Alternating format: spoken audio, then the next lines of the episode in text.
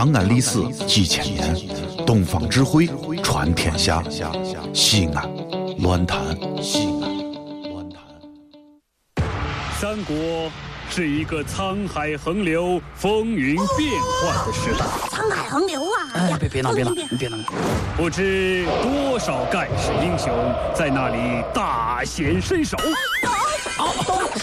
你你你你打到我了！叱咤风云，正所谓江山如画，一时多少豪杰。豪杰！神田小课堂，二零一四年重磅出击，《三国演义》，敬请期待哦！滚滚长江东逝水。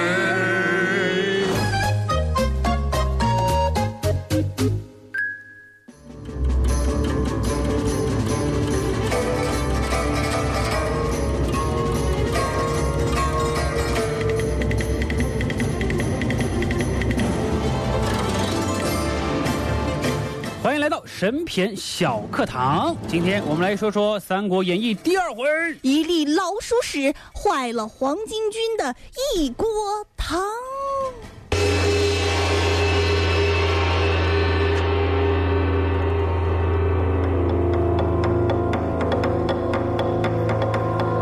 昨天说到了太监，说了吗？这废话说了啊，说到了太监，就有人跟我说呀，说什么了？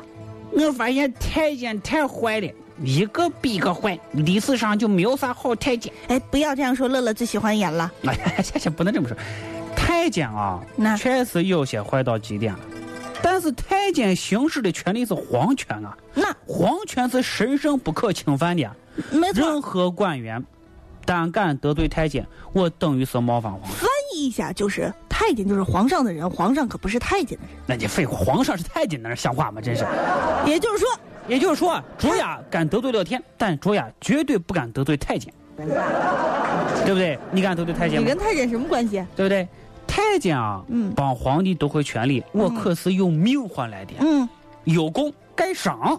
太监的势力发展迅猛，极为猖狂，那势力发展咕嘟咕嘟咕嘟咕嘟咕嘟的，你那咕嘟咕嘟咕嘟咕跟烧开水一样，最终酿成了东汉末年的黄巾军大起义。啊！黄巾军的领袖啊，那估计非常喜欢黄色，对不对？叫张角，啊，张角。张角啊，角啊，这孩子角本来是个不地的秀才啊。啊，但不知道怎么回事，摇身一变变成宗教领袖了，啊，四方带徒弟，施符治病，啊，他的信徒是非常多。没错，各地的百姓啊，据说为了见张教主啊，死在半路上的就不计其数，嗯影响力太大了。嗯啊，当时东汉皇帝地盘啊，跟大伙来分析哈，总共有十三个州，嗯张的教徒，呃，差不多遍布的八个州，就大半地盘已经被黄巾军占领了那怎么办呢？啊！呃，这个，这这这黄巾军当时就是董卓带人嘛，了不得呀！怎么董卓带的，张角带的？张那董卓哪儿去了？董卓在后面，董卓还没出场，导演还还没有安排到他的戏份。张角把他的教徒啊编成三十六方，嗯大方是一万多人，小方是六七千。然后立将军、立帅啊，这个四方百姓啊，头裹着黄金啊，嗯追随张角。那会儿裁缝估计累坏了，啊，全是裹黄金，四五十万人呢。张角还自称自己是天宫将军。哎，啊那时候我当老大，我总得给自己想个名号啊，对不对？天宫将军，天宫将军你，怎么不叫天蓬元帅呢？我长得也不胖哎，啊，我还有俩弟弟，张宝你就叫地宫将军吧，怎么样？啊 就是哥哥不要总打一边脸。哎，谢谢。张良，你叫人工将军嗯，啊。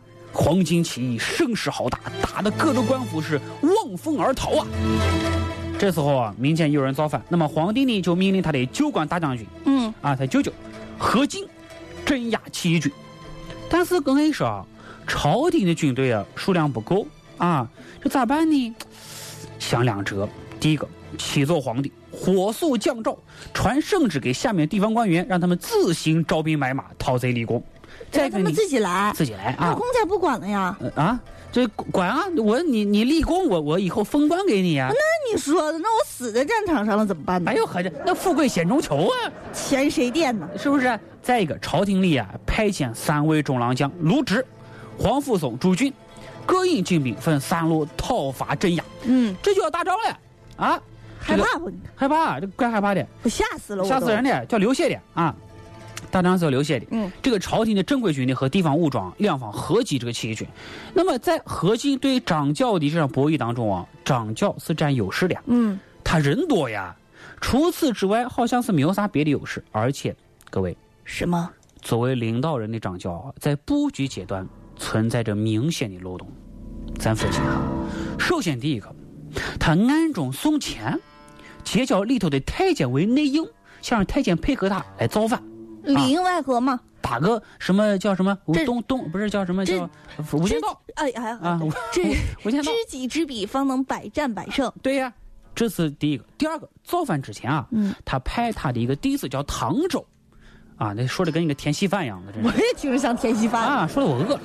派弟子唐周，嗯，去给这个太监报信，啊，嗯那么这里头啊就存在这个变数。你想，你让唐周去报信，唐州就一定去报信吗？那去呀，那咱不是咱俩不是好朋友吗？谁谁说咱俩好朋友？你是我的上级啊！唐州可能去报信，也可能去告密，两个选择。所以唐州报信的可能是占百分之五十。嗯，太监呢，有可能支持你，也有可能不支持你。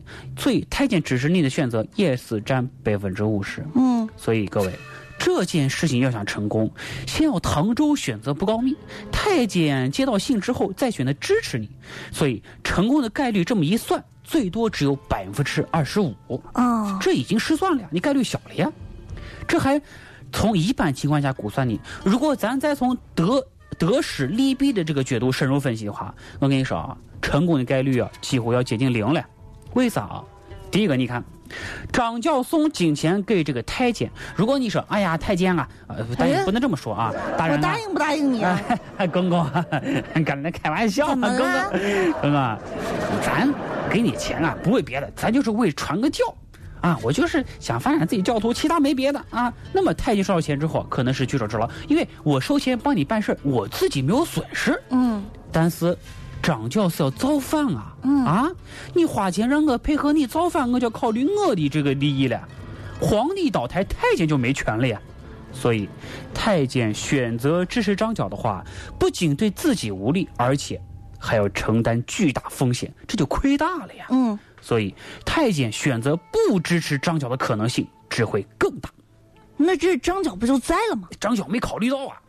张角什么？好吧，啊，你还天公将军呢？这第一个，第二个，张角派弟子唐周去报信，嗯，唐周就要算了呀，我能从中得到啥好处呢？啊？大家不要觉得这个唐周这人不地道，我跟你说，大多数人啊都会受到利益最大化的趋势。而且他得衡量啊，衡量啊，我得保住我的命啊。我报信，我可不是快递员啊嗯，啊，快递员还收邮费呢。冒着生命危险的呀没错啊，啊！被派去送信的人，地位一般都不会太高。嗯，如果唐周完成了送信的工作，最多是几句表扬，几两银子而已，没有啥赚头。但是各位，如果反过来想，唐周出卖张角，向官府报案，那么就有可能瞬间获大利，而且还有大官做。所以，唐周选择告密的可能性只会更大。啊，所以最后的结果不出所料，唐周一出门就向朝廷告了密，导致张角发动起义的全盘计划都被打乱了，把那个发了大财的太监公公也给害死了。这就是一粒老鼠屎坏了黄巾军一锅汤。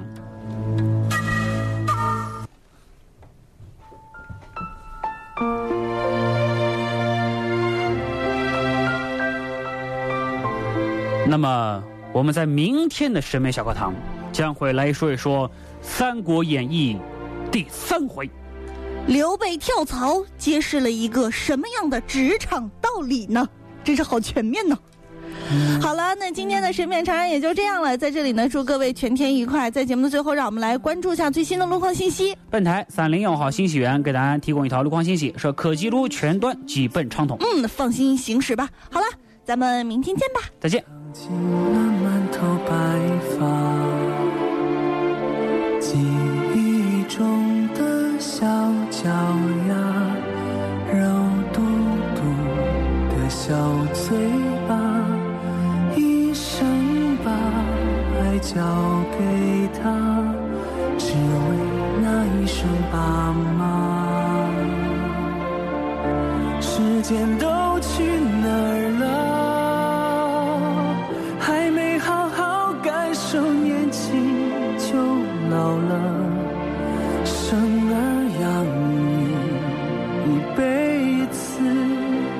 满脑子都是孩子哭了笑了，时间都去哪儿了？还没好好看看你，眼睛就花了，柴米油盐半辈子，转眼就只剩下满脸的皱纹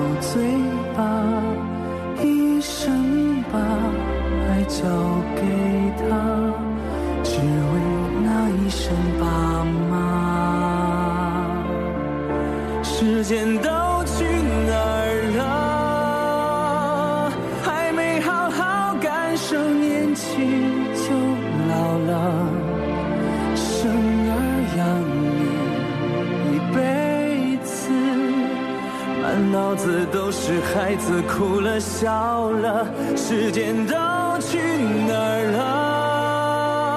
了？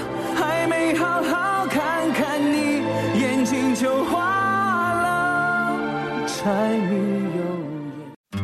这里是西安，这里是西安论坛。